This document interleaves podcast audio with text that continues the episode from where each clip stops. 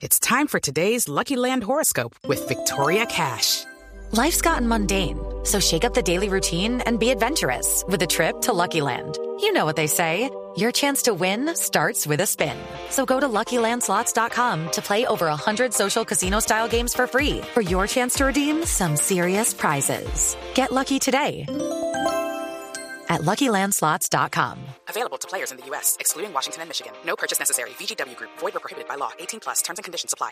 Bueno, hablemos eh, de un tema que es bien interesante, porque cuando uno dice dialogar, ¿para usted qué es dialogar, Tito? Por ejemplo. Eh, que me oigan y que yo escuche a la otra persona. Sí, señor.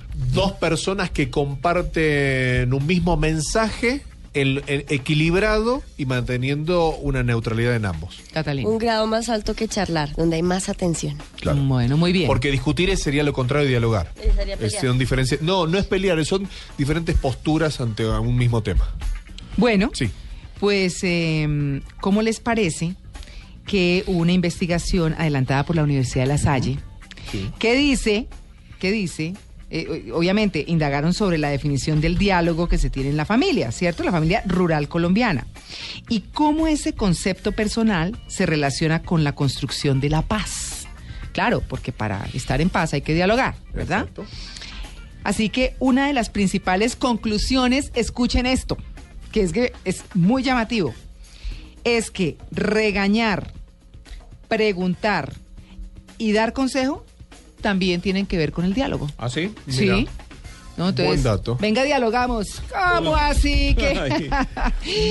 pues bueno, vamos a ver el yo me crié en una familia donde se dialogaba muchísimo, Sí. entonces.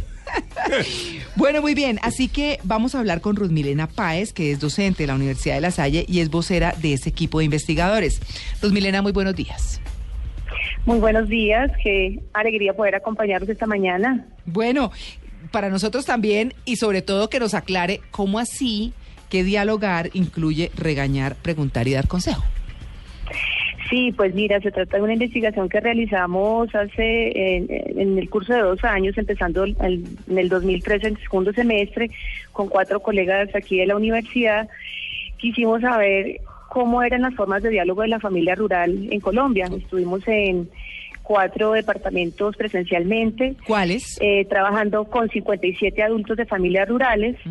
Y pues en esa indagación eh, la familia rural nos dice, estas personas que pues representaban a las familias rurales, que eh, dialogar lo ven distinto de conversar y que dentro del diálogo es posible que las eh, mm, los contenidos, los asuntos que se abordan tengan que ver con aspectos más serios, como dar consejos, hacer preguntas, incluso el regaño, porque dice que el regaño tiene que ver con contenidos serios y que lo serio pues tiene que ser parte del diálogo.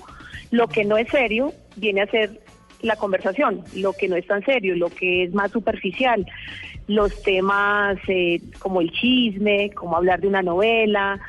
Eh, Mm. Entonces creo que hubo una distinción interesante de parte de ellos.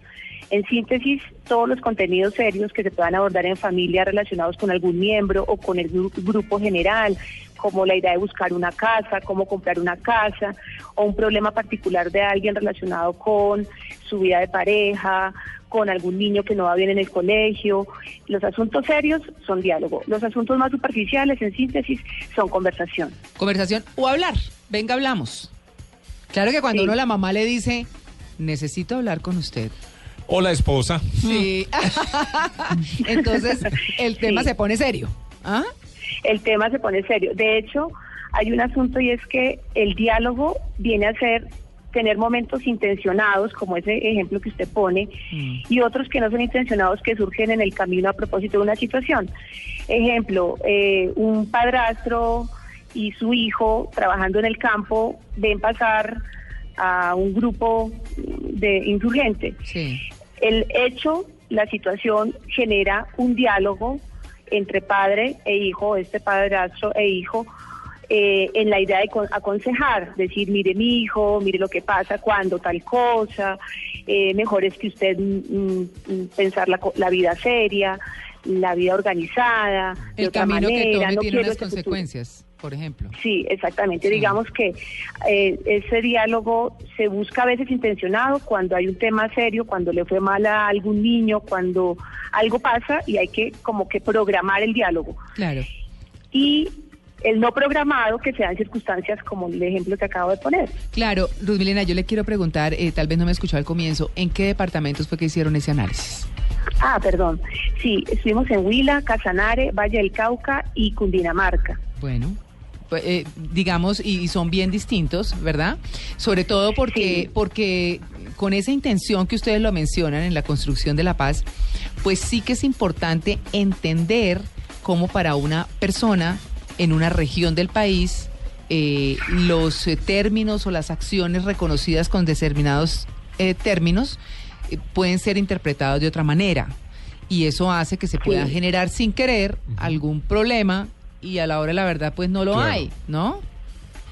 Sí, pues en efecto hay las regiones mantienen sus hay sus diferencias y en especial una diferencia marcada se vio en Quinamayo, en Valle del Cauca, con la población negra eh, que suele ser de familia más extendida y eh, pues tiene unos modos relacionales más complejos, más extendidos realmente, digamos la ma- eh, la función de ser mamá eh, la puede cumplir una tía, una abuela, Claro. eh, una, una hermana, no necesariamente la mamá biológica. Exacto. O sea, hay diferencias de la- de- en las regiones, pero las constantes, una constante sí tiene que ver con esta diferenciación entre dialogar y conversar. Eso nos pareció interesante, que, que el diálogo es serio y el otro es menos serio, la conversación es menos seria. Profesora, estaba, estaba leyendo que esta investigación que, que fue hecha en diferentes municipios, la familia rural colombiana, regañar, preguntar y dar consejo también es dialogar. El contrapunto de esto, o sea, me voy a la ciudad. ¿Cuáles son las diferencias entre este dialogar en la rural colombiana y en las ciudades colombianas?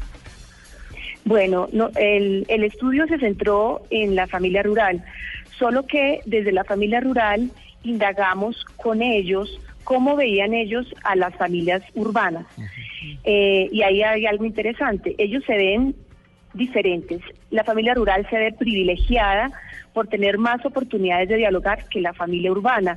Dicen que la familia urbana, por tener tanto trabajo que hacer, por tener eh, tanto estrés, le dedica poco tiempo a los hijos, los hijos deben quedar al cuidado de otros y que ellos como familia rural, que tiene eh, a su vez como extensiones, digamos, las casas rurales, eh, están independientes, pero están muy conectadas con la gente, con los vecinos.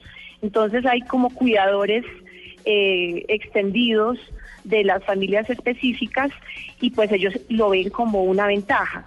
Eh, mencionan también que ellos se ven eh, subestimados por las familias urbanas, eh, por sus modos de ser, por sus modos de hablar y demás, pero en síntesis se sienten privilegiados por ser familias rurales que tienen más tiempo para la familia y para estar en familia. Cuando uno habla del diálogo y lo compara con la charla, que era un poco lo que yo intentaba eh, creer que era lo que significa la diferencia entre el uno y el otro, hay algo intrínseco que es el tono. Resulta que cuando uno ¿Qué está es charlando, el tono, cuando uno está charlando está en un tono tranquilo, pacífico, calmado. De pronto cuando uno ya está dialogando y entra el tema del regaño y entra el tema del consejo y algunas preguntas pueden variar los tonos. De alguna forma esos tonos pueden ser interpretados como agresión y pueden eh, de alguna forma también incidir en que se acabe ese ambiente de paz, que se vuelva un poquito más beligerante por el tema del tono puntualmente, el tono de voz. Sí, de hecho, las familias rurales saben que a veces se puede y se necesita, incluso dicen, hablar en un tonito más alto para, dependiendo la circunstancia o respondiendo un poco a la situación emocional que pueda estarse viviendo. Eh, sin duda también distinguen que eh, cuando, digamos, el tono se vuelve eh, agresión, tanto en los contenidos como en la forma como se expresa o se hace, eh, se dirige una persona a la otra, pues eso ya no es diálogo, ya ahí lo toman como una agresión. Eh, distinguen esa parte, es decir, el tema de regañar es regañar porque yo necesito en este momento hacer un llamado de atención, de pronto subo la voz, eh, hago un alto en el camino, menciono cosas, pero lo distinguen de, del tema de la agresión, que fue un punto que también abordamos con ellos. Claro. Pues bueno, ahí está. Regañar, preguntar y dar consejo también hace parte del diálogo para las familias rurales de cuatro departamentos que investigó la Universidad de La Salle. Pues eh, le queremos dar las gracias a Ruth Milena Páez por hacer eh, tener esta atención con el Blue Jeans de Blue Radio. Un feliz día, Ruth Milena. No, muchas gracias a ustedes, muy amables. No se le olvide votar, ¿o yo?